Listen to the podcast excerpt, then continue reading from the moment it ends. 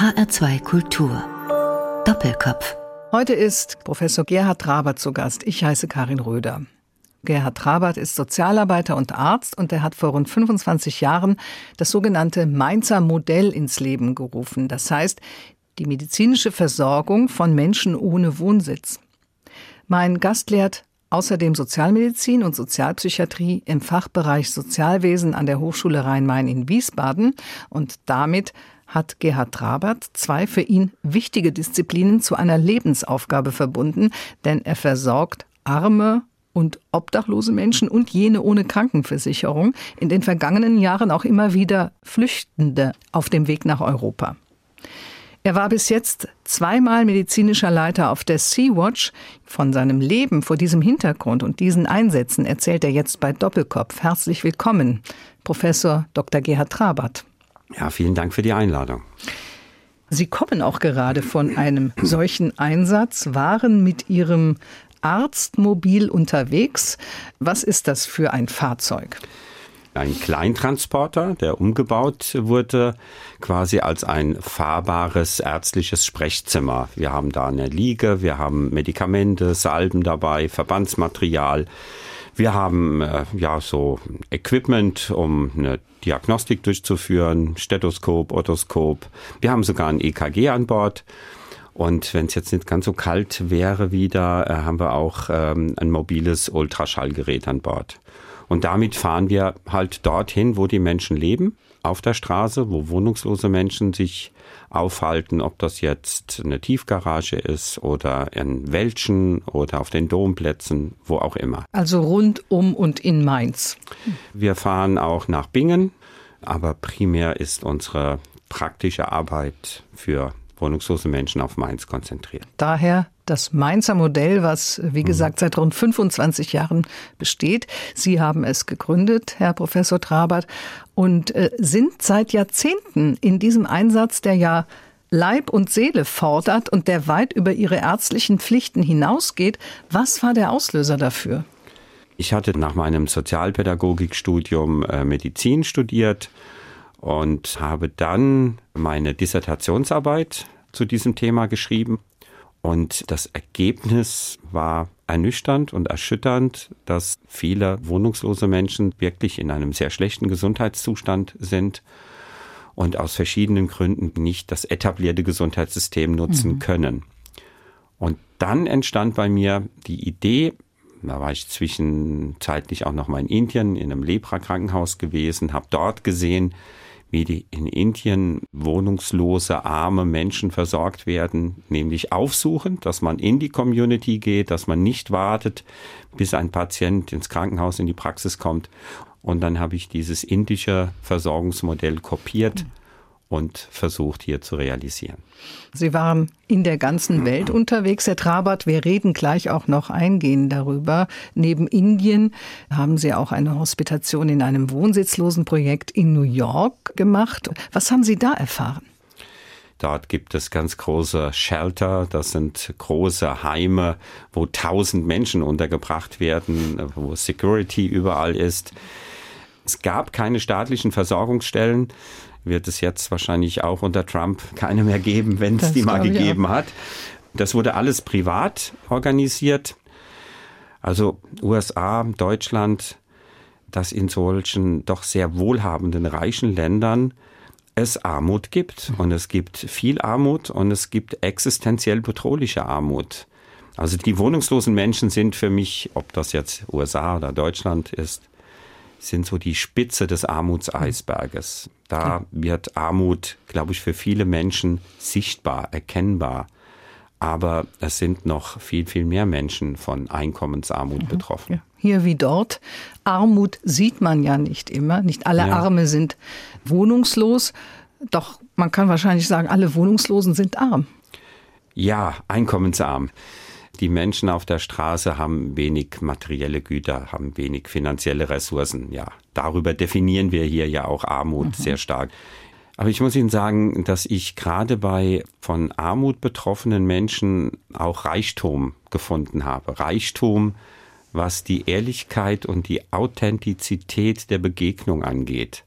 Und das ist mir auch etwas ganz Wichtiges in diesen Begegnungen Beziehung, Kommunikation erleben zu dürfen, die ja sehr gewinnbringend ist. Die Menschen definieren sich eben nicht über Materielles, sondern sie sind so, wie sie sind. Sie sind sehr ehrlich, authentisch und sie sind sehr respektvoll.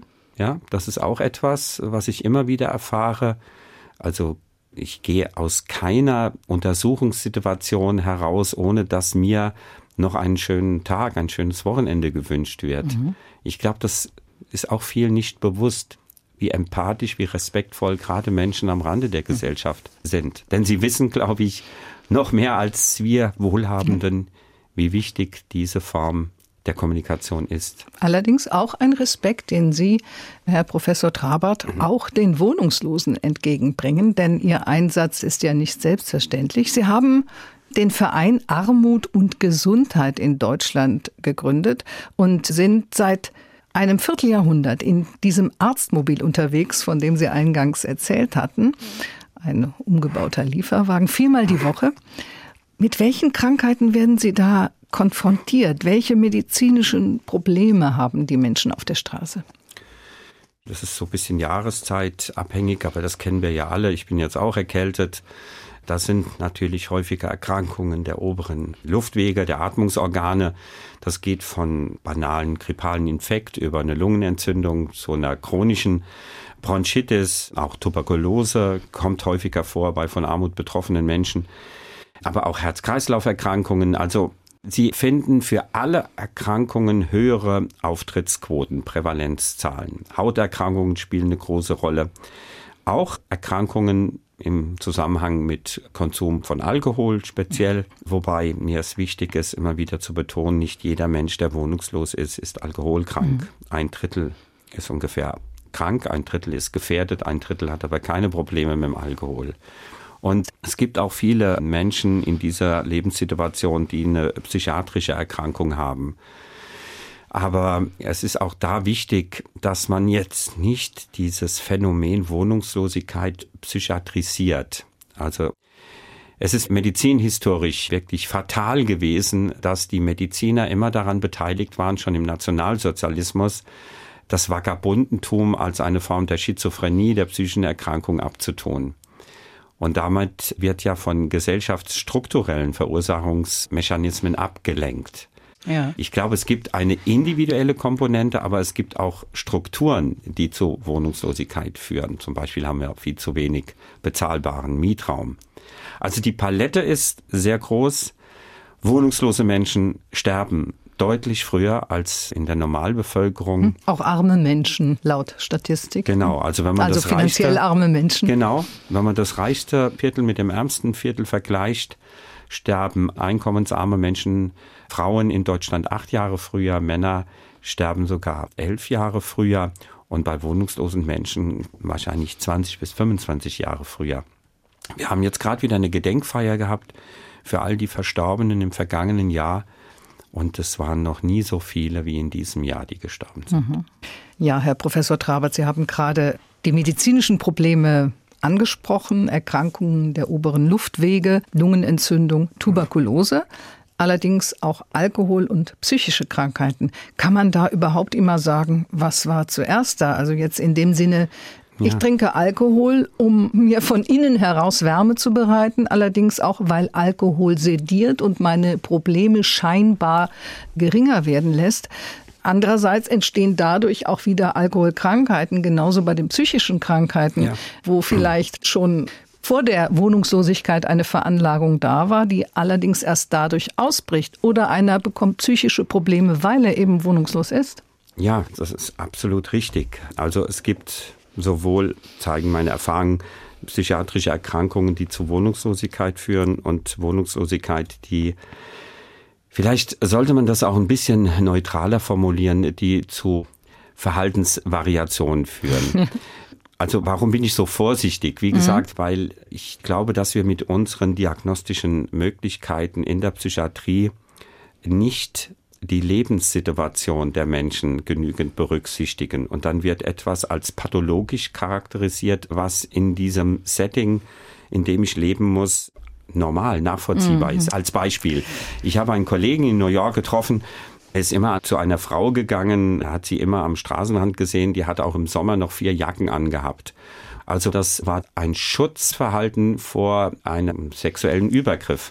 Das muss man zum Beispiel auch wissen, dass gerade wohnungslose Frauen sehr oft Gewalt ausgesetzt sind, bis hin zu Vergewaltigungen. Also nicht Gewalt durch andere Wohnungslose, sondern Nein, durch Männer ja. aller Art. Ja, nochmal zu dem Thema, was war zuerst oder was bedingt eine psychische Erkrankung. Es gibt eine US-amerikanische Studie, was jetzt das Setting psychische Erkrankung angeht. Ein Drittel war vor der Wohnungslosigkeit psychisch erkrankt, zwei Drittel sind es danach. Und auch mit dem Alkohol, ja, das ist ja auch manchmal der Versuch, zu fliehen aus der Realität, gesellschaftlichen Misserfolg zu kompensieren. Also auch da ein Verhalten, was bei uns sehr schnell als ein individuelles Fehlverhalten interpretiert wird kann dann auch der Ausdruck von gesellschaftsstrukturellen Bedingungen sein. Also ich wäre da auch sehr zurückhaltend mit ja. Verurteilungen. Also strukturelle Probleme werden individualisiert. Genau. Und äh, außerdem hat ja auch unsere Gesellschaft überhaupt keinen Platz mehr für das, was man früher ja einen Kauz nannte oder einen Schrat oder ähm, ja. einfach Menschen, die ungewöhnlich sind. Es sei denn, sie kommen in Glanz und Glamour daher, dann werden sie wieder bewundert. Doch wenn sie, wie Sie sagen, einkommensarm sind, dann ja. beginnen die Probleme. Man muss funktionieren, immer mehr in dieser Gesellschaft. Die Leistungsorientierung steht so im Vordergrund. Du bist nur wertvoll und wichtig und wirst nur angenommen, wenn du Leistung erbringen kannst. Und wenn du das nicht kannst, aus welchen Gründen auch immer, dann wirst du immer bedeutungsloser für diese Gesellschaft.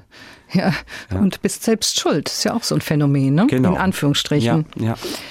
Ja, Herr Dr. Trabert, neben diesem Arztmobil, viermal in der Woche sind Sie mit diesem Mobil im Einsatz und suchen Wohnungslose in der Stadt Mainz auf. Mainz, weil Sie dort leben obwohl sie ja an der Rhein-Main-Hochschule in Wiesbaden Sozialpsychiatrie lehren.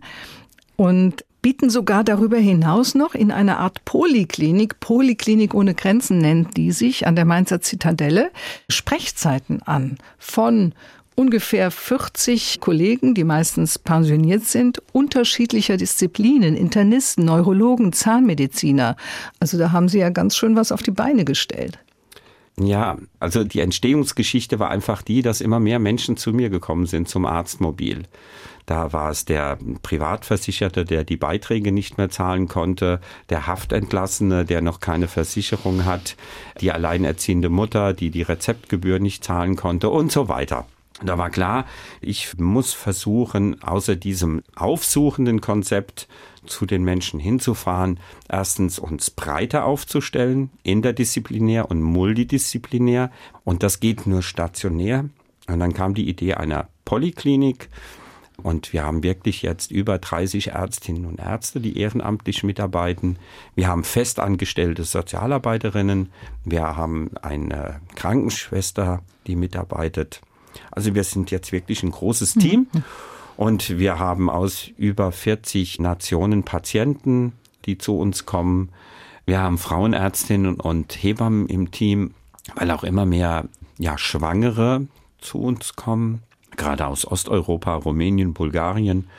Und aus all diesen Erfahrungen ist dieses Konzept der mhm. Polyklinik mhm. entstanden und das wird zunehmend angenommen. Bundesweit werden unsere Sozialarbeiterinnen, die sich jetzt wirklich sehr qualifiziert haben, den Möglichkeiten wieder zurück in unser Regelsystem zu kommen, denn da gibt's viele Möglichkeiten, mhm. aber darüber wird häufig nicht informiert und die Menschen glauben dann, sie hätten überhaupt keinen Anspruch mehr. Also man muss da unterscheiden Einerseits das Mainzer Modell, das Sie gegründet haben, Herr Professor Trabert. Andererseits der Verein Armut in Deutschland, ja, genau. der deutschlandweit auch aktiv ist. Also praktisch sind wir hier aktiv, aber auf der politischen Ebene mhm. in der Nationalen Armutskonferenz. Das ist ja der Zusammenschluss von allen Wohlfahrtsverbänden, ja. von betroffenen Initiativen. Dort leiten wir die Arbeitsgruppe Armut und Gesundheit. Wir sind in einem Bündnis Gesundheit ist ein Menschenrecht mit anderen Organisationen, mit den Mediennetzen, mit Ärzte der Welt und versuchen auf die etablierte Politik Einfluss zu nehmen. Mhm. Europaweit, wir haben der UN eine Einschätzung der Versorgungssituation übergeben Und die UN hat äh, diese Einschätzung übernommen und hat jetzt eine entsprechend kritische Frage der Bundesregierung gestellt. Welche Frage meinen Sie? Es geht speziell um die Situation von EU-Bürgern, weil wir denken, das ist nicht menschenrechtskonform, dass es überhaupt keine Versorgungsauffangstruktur gibt für diese ja, Menschen, ja. solange sie nicht sozialversicherungsrechtlich versichert sind, ja. Und da denken wir, da muss dringend etwas getan werden. Und da geht man sehr ignorant meines Erachtens diesem Problem gegenüber von politischen Entscheidungsträgern Tja. aus. Denn im Allgemeinen haben diese Menschen keine Versicherungskarte, trotz mhm. Versicherungspflicht, die ja besteht. Und das stellt ja im gesamten Gesundheitssystem eine große Hürde dar. Wenn man nicht gerade in lebensbedrohlicher Lage irgendwo angeliefert wird, sage ich jetzt mal, dann wird meistens als erstes nach der Versicherungskarte gefragt. Und das ist ja wahrscheinlich auch der Grund, warum viele Wohnungslose aus einem Krankenhaus nach drei Tagen dann wieder herausverwiesen werden. Ja, das ist jetzt wirklich ein ganz wichtiges und sehr diffiziles Problem wenn die Menschen nicht über finanzielle Ressourcen verfügen und dann über kein Angestelltenverhältnis, dann überfordert das häufig ihre mhm. finanziellen Möglichkeiten. Auf der anderen Seite müssen Krankenkassen eben auch Menschen aufnehmen, wenn sie jetzt nicht genügend Geld haben. Wir machen insgesamt, also gerade unsere beiden sehr engagierten Sozialarbeiterinnen, die Erfahrung, dass sowohl vom Sozialamt als auch vom Jobcenter und von den Krankenkassen häufig nicht rechtskonform informiert wird, was es alles für Möglichkeiten gibt. Es ist uns ganz wichtig. Wir wollen ja mit all unseren Projekten keine Armutsmedizin etablieren. Wir wollen nicht die Tafeln der medizinischen Versorgung sein. Nein, wir wollen den Menschen akut helfen können, damit sie überleben. Aber dann ist es immer unser Ziel, die Menschen zurück in das Regelsystem zu reintegrieren. Denn jeder Mensch hat das Recht, in so einem reichen Land wie in Deutschland medizinisch im System versorgt zu werden.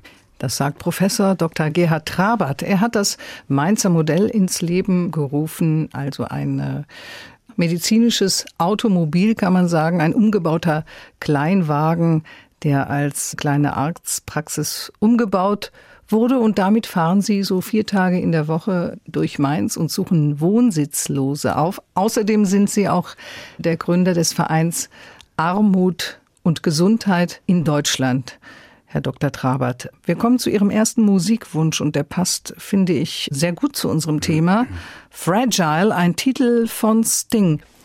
Ich mag Sting und seine Lieder und Fragile insbesondere. Also einmal weil es die Vulnerabilität, die Verletzbarkeit von uns Menschen in diesem Song thematisiert. Aber ich habe auch eine persönliche Geschichte zu diesem Lied. Äh, als ich in Haiti nach dem Erdbeben war, habe ich mit einem US-amerikanischen Kollegen, einem Pädiater, wir haben uns um ein Kind gekümmert, das schwer krank war.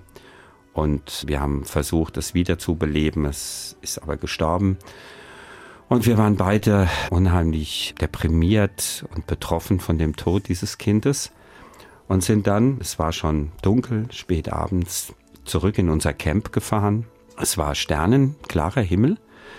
Es hat schon seit Wochen nicht mehr auf Haiti geregnet. Und es waren nur wirklich ganz wenige Wolkenfetzen und auf einmal fängt es an zu regnen. Und ich habe zu Brian gesagt, like tears from a star. Und das ist ja eine Passage in diesem Lied. Also als ob die Sterne quasi in diesem Moment mit uns trauern um dieses verstorbene Kind. Und das war dann ein sehr bewegender Moment und das verbindet mich immer mit diesem Lied.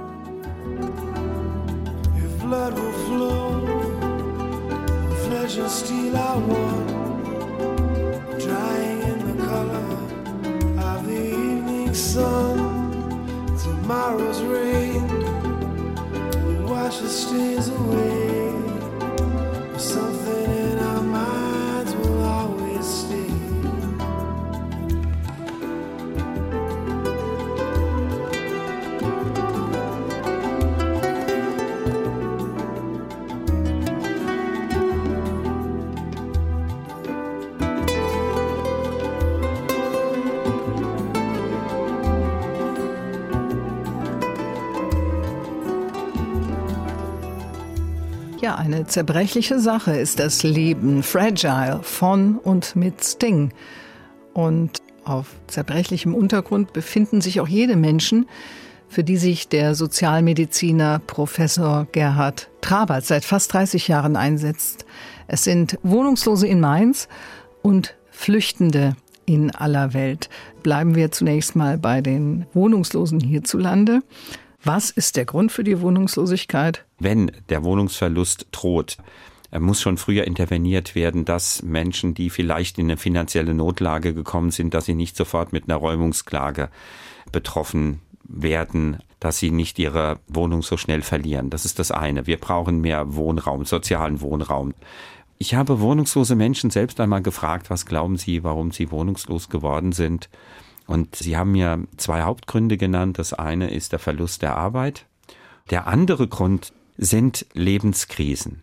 Das heißt Trennung, Scheidung, der Tod der Partnerin des Partners, der Tod von Kindern, dass so etwas die Menschen tief berührt hat, entwurzelt hat, dass sie quasi wirklich den Boden unter den mhm. Füßen verloren haben und dann es zu einer Abwärtsspirale ja. gekommen ist, Arbeitsverlust. Und wenn wir uns dann alle mal fragen, was wäre mit uns, wenn wir kein soziales Netz haben, das uns in so einer Krisensituation mitträgt, könnte es nicht uns allen auch dann ja. so ergehen, dass wir auch so einen Abstieg vollziehen, weil wir einfach keinen Sinn mehr in einem normalen bürgerlichen Leben sehen. Also da ist Wohnungslosigkeit dann in meinen Augen gar nicht so weit auch von unserer Lebensrealität mhm. entfernt. Also es ist nicht unbedingt nur eine finanzielle Überforderung in dem Fall, wenn die Arbeit weg ist, wenn die Frau ja. stirbt, sondern auch eine mm, ja, psychische Überforderung. Nach der Depression kommt dann vielleicht die Gleichgültigkeit auch des eigenen Lebens ja. gegenüber und dann gehen die Dinge ihren Gang, fatalen. Gang. Also ich würde einfach behaupten, dass sehr viele meiner wohnungslosen Patienten sehr sensible Menschen sind. Ich finde ja, das ist ein Schatz, wenn man so sensibel ist, aber in unserer Gesellschaft ist das dann häufig auch meines Erachtens fatal, weil Sensibilität in diesem Kontext nicht unbedingt gefördert und honoriert wird. Du ja. musst stark sein, du musst Widerständen. Das Leben geht begegnen. weiter und genau. so weiter, solche Sprüche. Ne? Ja. Und wer dann noch finanziell prekär dasteht, der rutscht schnell ab.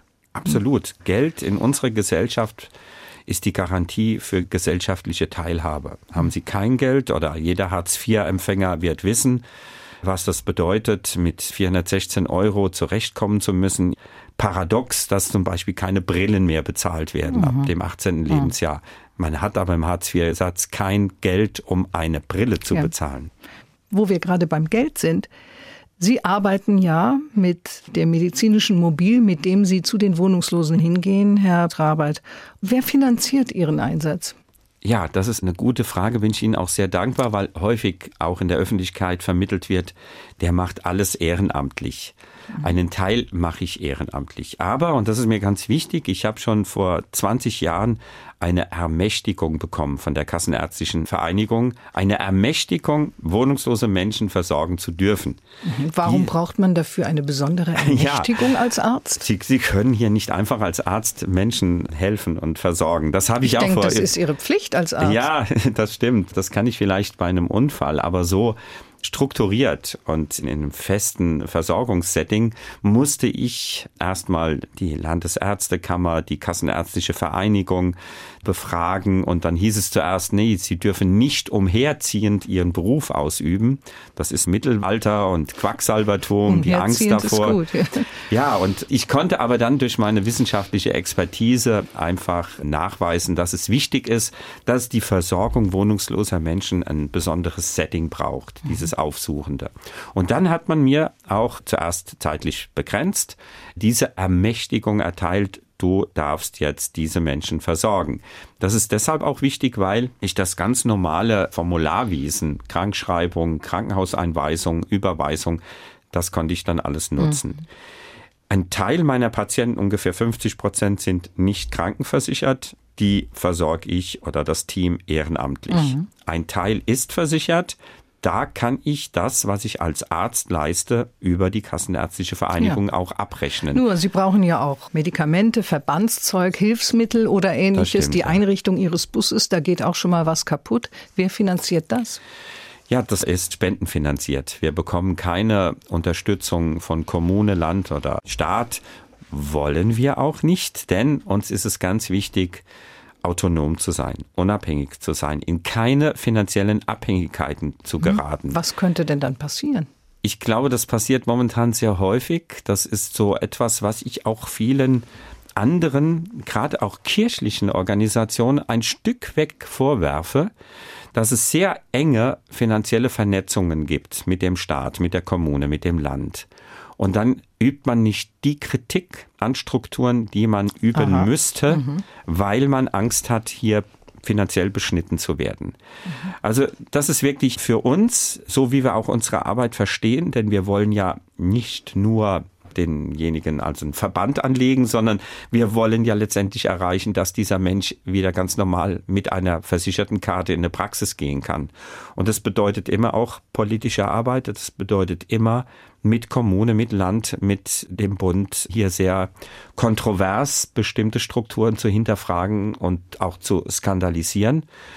Und da habe ich den Eindruck, da könnten und müssten noch mehr dies auch so kritisieren und sie tun es nicht, weil sie in diesen finanziellen Abhängigkeiten sich also, befinden. Diese machen dann doch eher mundtot. Das ist wahrscheinlich ja. in ihrer Szene nicht anders als überall. Genau. Gerhard Trabert, 62 Jahre alt, bei all dem Einsatz, den Sie leisten für wohnungslose Menschen, für flüchtende Menschen, haben Sie auch noch eine Familie gegründet. Sie haben vier Kinder.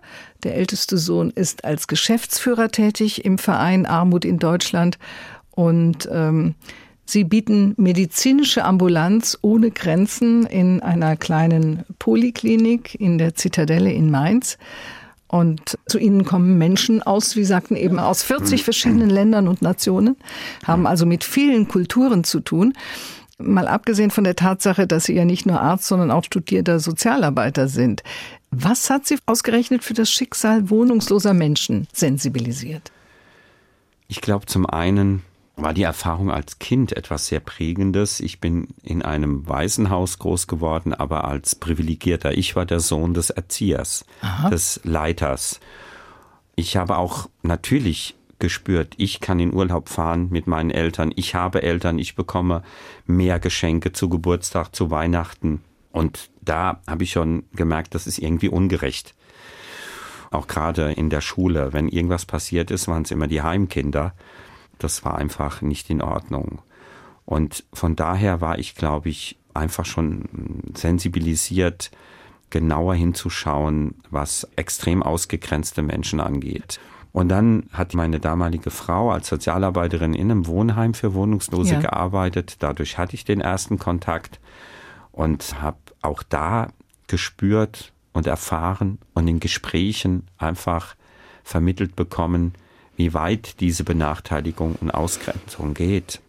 Und das war so eine Initialerfahrung zu sagen, da machst du etwas ja. dagegen. Und, und dabei haben Sie offensichtlich alle Möglichkeiten genutzt, Herr Trabert. Sie haben eine richtige Schulkarriere hinter sich. Hauptschule, Handelsschule, Fachabitur, Studium der Sozialarbeit in Wiesbaden, dann waren Sie mehrere Jahre im Krankenhaus Sozialdienst und haben anschließend noch Medizin in Mainz studiert und eine Facharztausbildung zum Allgemeinmediziner gemacht und sich noch eine Zusatzausbildung zum Notfallmediziner erworben. Sie müssen ein sehr disziplinierter Mensch sein bei dem Pensum. Ja, ich glaube, das bin ich wirklich. Das habe ich wahrscheinlich von meiner Mutter geerbt. Das disziplinierte Vorgehen, das sehr strukturierte Ziel vor Augen zu haben und das auch zu erreichen. Mein Vater, von ihm habe ich wahrscheinlich mehr die Spontanität, die Kreativität, dann auch wieder unstrukturiert einfach zu machen. Also klar, man muss diszipliniert sein, um Dinge auch umsetzen zu können. Und das ist auch noch was ganz Wichtiges. Ich habe Leistungssport getrieben und ich habe eine spezielle Disziplin gehabt, der Leichtathletik 400 Meter. Jeder, der die Strecke 400 Meter kennt, weiß, das ist eine Hammerstrecke. Denn man sprintet, das ist ja noch Sprint, und man weiß einfach, am Ende wirst du K.O. sein. Ja, aber du musst dich selbst quasi überwinden. Die Angst vor Erschöpfung und vor diesem jetzt total ausgepowert zu sein. Und da habe ich auch gespürt, das kann ich gut. Ich kann gut 400 Meter laufen. Das war so das Erste als junger, wertender Mann zu sehen, ich kann was besser als andere. Das hat so mein Selbstwertgefühl natürlich dann gefördert und das hat auch meine Disziplin gefördert. Und vor allem Dingen das Durchhaltevermögen genau. haben Sie sich dadurch genau. antrainiert. Professor Gerhard Rabert ist heute zu Gast bei Doppelkopf in HR2 Kultur und hat auch zum Thema Gesundheitssituation und medizinische Versorgung von wohnungslosen Menschen äh, promoviert. Sich selbst überwinden war eben Ihre Formulierung, Herr Trabert. Und Sie hatten auch viele Auslandseinsätze in anderen Ländern. Haiti haben Sie schon beschrieben, Indien, in denen die medizinische Versorgung längst nicht so umfangreich ist wie hierzulande. In welchen Ländern waren Sie noch in welchen Zusammenhängen medizinisch tätig? Ja, da ist jetzt so was in den letzten Jahren zusammengekommen. Also anfänglich war ich mit einer Hilfsorganisation Humedica, das ist eine deutsche Organisation, in Afghanistan, in Haiti, meistens nach Naturkatastrophen, in Sri Lanka nach dem Tsunami, aber auch in Liberia nach dem Bürgerkrieg und in Angola. In den letzten Jahren war ich dann häufiger in Syrien, in Nordsyrien, in der Rojava-Region. Das ist ja eine von den Kurden befreite Region, wo eine basisdemokratische Gesellschaftsordnung aufgebaut wurde und das wirklich auch funktioniert. Ich war in Kobane, in Kamischli, ich war auch im vergangenen Jahr im Irak, in Mosul, in der Endphase der Kämpfe gegen den IS. Ja, und Herr Trabert, Sie waren zweimal bei Einsätzen auf dem Sea-Watch Rettungsschiff. Ja. Das ist ein deutscher Verein zur zivilen Seenotrettung von Flüchtenden. Ja, ich bin Ihnen dankbar, dass Sie das Thema jetzt auch nochmal auf die zivile Seenotrettung äh, bringen. Das ist wirklich in meinen Augen ein absoluter Skandal, was da stattfindet.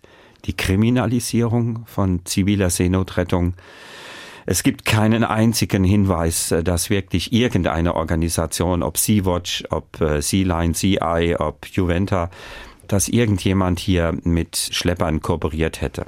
Das war der Vorwurf. Das war immer wieder der Vorwurf. Und dann wird ja auch immer wieder behauptet, allein durch die Präsenz der zivilen Seenotrettung wären mehr Menschen geflüchtet. Das stimmt auch nicht. Oder das, das, würde mehr Schlepper auf den Plan rufen. Ja, die Universität in Oxford hat das untersucht und konnte nachweisen, die Zahl der geflüchteten Menschen ist konstant geblieben seitdem es auch die zivile Seenotrettung gibt, aber die Überlebenden haben zugenommen.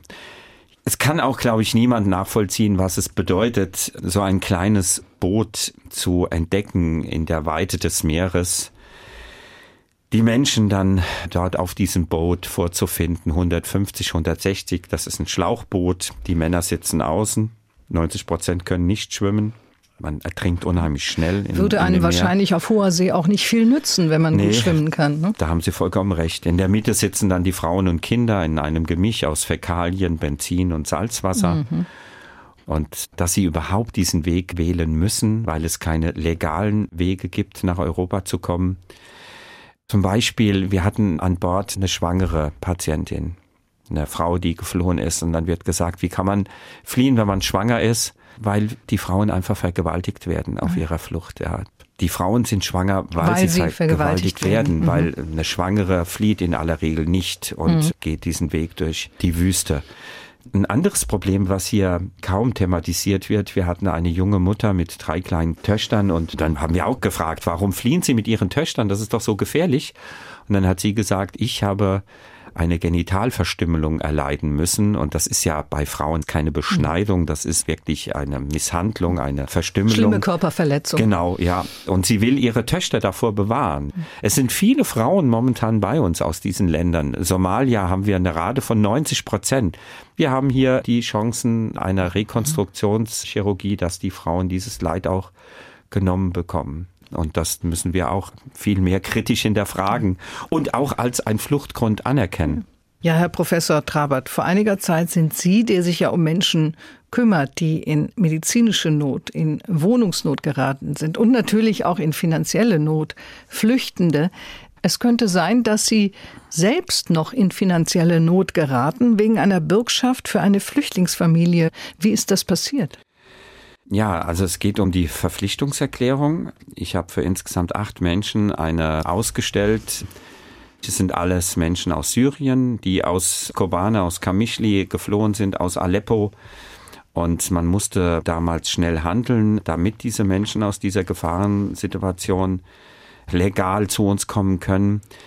Nicht nur ich, sondern es haben Tausende haben diese Verantwortung übernommen, haben diese Verpflichtungserklärungen, diese Bürgschaften unterzeichnet. In diesen Bürgschaften gibt es einen Passus, der heißt quasi sinngemäß, man ist so lange verantwortlich, bis sich der Status ändert. Also bis das, sich der Aufenthaltsstatus genau, ändert. Mhm. Wir sind davon ausgegangen, wenn derjenige anerkannt wird als zu Recht geflüchteter Mensch, mhm. dann ändert sich der Status und dann sind wir außen vor. Das wird jetzt von Gericht zu Gericht unterschiedlich interpretiert. Also insgesamt sind das schon dann weit über 150.000 Euro ich bekomme da schon auf der einen Seite Solidarität, aber auf der anderen Seite gerade aus der rechten Szene AfD, die dann sagen, du Heuchler, du hast gefälligst das Geld zu zahlen. In Rheinland-Pfalz bin ich so ein bisschen das Feindbild der AfD, aber ich muss sagen, was kann es Besseres geben, als Feindbild der AfD zu sein? Das ist einfach eine rechtspopulistische, rassistische Partei in meinen Augen. Und ich sage auch immer wieder, wenn diese Gerichte jetzt zu der Entscheidung kommen, dass wir, dass ich das Geld zu zahlen habe, dann zahle ich das. Hätte ich das vorher gewusst, hätte ich genauso entschieden. Professor Gerhard Trabert, Ihr nächster Musikwunsch, Herbert Grönemeyer, genau, Fall der Fälle. Das ist genau dieses Statement in diesem Zusammenhang. In diesem Lied geht es ja um Haltung zu zeigen. Es ist noch nie so wichtig gewesen wie jetzt, eine Position einzunehmen. Nie mehr Faschismus, nie mehr Nationalismus in Deutschland. Und in diesem Lied kommt das so schön, gerade im Refrain zum Ausdruck, keinen Millimeter nach rechts. Es ist ein Transit, eine Szene, die oft zieht. Ein Bodensatz, der nie schläft. Es ist ein Virus, der sich in die Gehirne fräst, der sie versucht, der sie belegt. Es wird laut gedacht, alles ist erlaubt. Es lallt und hallt von überall. Jeder Geisteskrampf wird ganz einfach mal gesagt, es wird gejagt. Ohne Moral. Sie verschiebt ihre Grenzen, sie bewacht den Übergang, belauert die Signale, dass ihre Seele nicht erkrankt. Keinen Millimeter nach rechts heißt es in diesem Lied von Herbert Grönemeyer, Fall der Fälle. Und keinen Millimeter nach rechts. Dafür steht auch Professor Gerhard Trabert, der neben diversen Auslandseinsätzen vor Jahrzehnten den Verein Armut in Deutschland gegründet hat und seitdem mit anderen Ärzten seine unter anderem auch ehrenamtliche Dienste tut. Herr Trabert, eigentlich übernehmen Sie damit ja auch Aufgaben, für die der Staat zuständig ist. Das ist jetzt ganz wichtig. Danke, dass Sie das so herausstellen. Das ist wirklich die Gefahr und das müssen wir, das tue auch ich, immer wieder reflektieren. Mit dem, was wir tun, stabilisieren wir auch ein Stück weg diese Unrechts Gesellschaft, wenn Sie so wollen. Wir kompensieren etwas, wo an sich der Staat verantwortlich ist, hier wirklich auch Versorgungsstrukturen mhm. zu implementieren. Ich sage nur immer, ich kann jetzt nicht warten, bis der Staat diesen Entwicklungsprozess hoffentlich irgendwann mal äh, geht, denn dann sind 80 Prozent meiner Patienten tot. Ich kann auch nur einen lebenden Menschen wieder in das System reintegrieren, aber dennoch haben Sie recht, wir müssen uns dieser Verantwortung und dieser auch gewissen Form wieder der Diskriminierung, der Aussonderung bewusst sein. Darum ist es eben so wichtig, immer wieder zu schauen, welche Wege gibt es zurück ins System. Ja, zurück ins System auch was die Wohnungen angeht. Die Wohnungslosen, Sie hatten das in einer der vergangenen Runden schon angesprochen. Es gibt eigentlich zu wenig günstige Wohnungen, wo auch Menschen mit wenig Geld wohnen können. Deswegen werden sie unter anderem auch wohnungslos. Da sagen ja viele auch, naja, bei so vielen Geflüchteten, die nehmen ja genau denen die Wohnung weg. Wie reagieren Sie darauf? Ja, das ist etwas, was man immer wieder hört. Dieses Ausspielen der Armut deutsche arme Menschen gegen geflüchtete arme Menschen. Ich betone immer, Armut darf nicht gegen Armut ausgespielt werden. Wir haben genügend finanzielle Ressourcen, um die Armut von geflüchteten Menschen zu bekämpfen, wie die Armut von ja deutschen wohnungslosen Menschen. Wir können und müssen beides. Es ist keine Frage fehlender Ressourcen. Es ist eine Verteilungsfrage. Wie verteile ich Geld in dieser reichen Gesellschaft? Und eine Einkommenseintreibungsfrage, wenn Sie so wollen. Warum gibt es keine Vermögenssteuer? Warum ist die Einkommenssteuer so gering? Ja, also wir sind wirklich ein sehr reiches Land. Warren Buffett, einer der reichsten US-Amerikaner, hat mal gesagt, momentan ist Krieg. Krieg zwischen uns Reichen und den Armen. Und wir Reiche sind gerade dabei, den Krieg zu gewinnen. Man könnte ja auch fragen, warum muss es ausgerechnet in diesen Zeiten unbedingt die schwarze Null geben, wo wir doch Jahrzehnte Absolut vorher richtig. auch anders ja. gut gelebt haben. Haben Sie vollkommen recht. Und ja, der Sozialstaat vielleicht auch tatsächlich ein solcher war. Professor Gerhard Trabert, Gründer des sogenannten Mainzer Modells und Professor für Sozialmedizin und Sozialpsychiatrie an der Hochschule Wiesbaden-Rhein-Main. Sie sind sehr viel im Einsatz, seit Jahren ja schon. Was müssen Sie dafür aufgeben?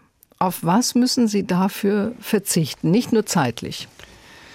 Ich empfinde es nicht als ein Aufgeben oder Verzichten. Ich empfinde es immer noch als ein Gewinn. Ein Gewinn der Begegnung mit Menschen, ob hier auf der Straße oder in anderen Ländern, und deshalb ist das für mich eine Win-Win-Situation. Was sagt Ihre Familie zum Beispiel dazu? Ja, das ist natürlich berechtigt. Ich mute, da haben Sie vollkommen recht, meinen Kindern, meiner Familie viel zu. Ja, sie haben auch Ängste um mich, das weiß ich, aber ich vermittel ihnen halt auch, sie müssen den Vater so nehmen, wie er ist. Das tut mir leid. Ich weiß, dass es nicht immer leicht für sie ist, aber ich kann mich auch nicht hinter meiner Familie verstecken. Ich muss auch authentisch bleiben dürfen und das bedeutet eben, dies auch zu machen. Vielleicht gerade noch mal eine ja. Begegnung. Wir waren hier aktiv in einer Sammelunterkunft. Es war heiß. Wir waren mit unserem Arztmobil dort. Viele Patienten behandelt. Wir waren müde und irgendwie ein bisschen ja, äh, genervt. Und dann klopft es an die Tür. Und wir machen die Tür auf von dem Arztmobil und denken, was ist denn jetzt noch? Und dann steht dann eine afghanische Familie mit Tee und Gebäck und sagt, Doktor, du brauchst eine Pause. Es geht nicht um Dankbarkeit, aber es geht um diese Form des gegenseitig praktizierten Respektes und der Würde. Ich habe oft geglaubt, ich bringe den Menschen Würde, wo auch immer, und habe die Erfahrung gemacht, sie schenken mir Würde. Gerhard Rabert, schon mal in Ihrem Leben das Gefühl gehabt oder den Wunsch, alles zu mühsam, zu viele Widerstände, ich gebe auf? Aufgeben ist keine Alternative. Ich gebe zu, dass ich schon immer wieder auch an Grenzen stoße. Und da ist es wichtig, mit Menschen darüber reden zu können, die mir sehr nahe sind. Aber aufgeben, das ist keine Verhaltensmöglichkeit für mich. Neben solchen schönen Momenten, die Sie gerade beschrieben haben, Sie werden mit Tee und Gebäck empfangen und beglückwünscht. Was gibt Ihnen noch Kraft und Mut weiterzumachen? Ja, also einmal, das habe ich ja versucht deutlich zu machen, diese authentische Begegnung, das ist etwas, was sehr gewinnbringend ist. Die Begegnung mit Entscheidungsträgern nicht. Was mir auch Kraft gibt, ist doch zu spüren. Ich war jetzt dieses Jahr oft auf Vorträgen äh, vom Landfrauenverband bis hin zu irgendeiner medizinischen Standesorganisation, also wirklich von Hamburg bis Freiburg, von Halle bis Trier. Die Menschen sind sehr sensibel für das Thema soziale Ungerechtigkeit. Ich glaube, sie sind sensibler als viele Entscheidungsträger. Und was ich dort an Solidarität, an Zuspruch erfahre, das gibt mir auch sehr viel Kraft. Ich glaube einfach daran, dass in unserer Gesellschaft viel mehr Menschlichkeit und Humanität noch verankert ist, als wir glauben. Und ich würde mir wünschen, dass die Politik mehr Mut hat für diese Menschlichkeit und für diese Humanität, für soziale Gerechtigkeit sich einzusetzen. Und das macht mir Hoffnung, dass wir gemeinsam vielleicht diese Gesellschaft etwas humaner gestalten. Der Sozialmediziner und Gründer des Vereins Armut in Deutschland, Professor Gerhard Trabert, war heute mein Gast bei Doppelkopf in HR2 Kultur. Mein Name ist Karin Röder und ich erfülle Ihnen zum Schluss noch einen Musikwunsch, Herr Trabert, von der norwegischen Band Ugaggen. Der Titel Laurdags Quelt. Was bedeutet der Name der Band? Was bedeutet der Titel? Ja, also diesen Titel habe ich das erste Mal im HR HR2 gehört und ich, ich war fasziniert. Also die Band heißt Unfug, der Titel Samstagabend. Ich mag Skandinavien, ich mag die Natur dort und ich mag aber auch die Musik. Und das Lied ist einfach so eine schöne Mischung aus Melancholie und Leichtigkeit. Und deshalb habe ich diese Musik ausgewählt. Vielen Dank, Professor Gerhard Trabert.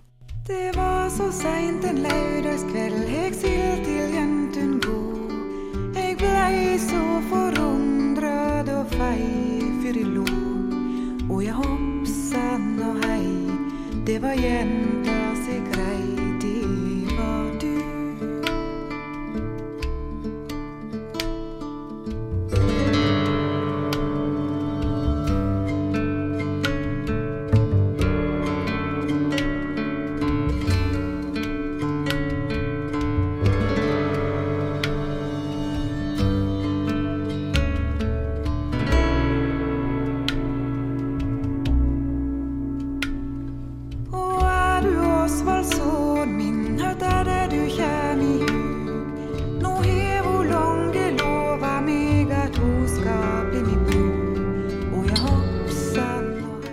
Das war HR2 Kultur Doppelkopf. Aus urheberrechtlichen Gründen müssen wir Musiktitel in unserem Podcast-Angebot ausblenden. Weitere Sendungen, die Sie jederzeit hören können, finden Sie auf hr2.de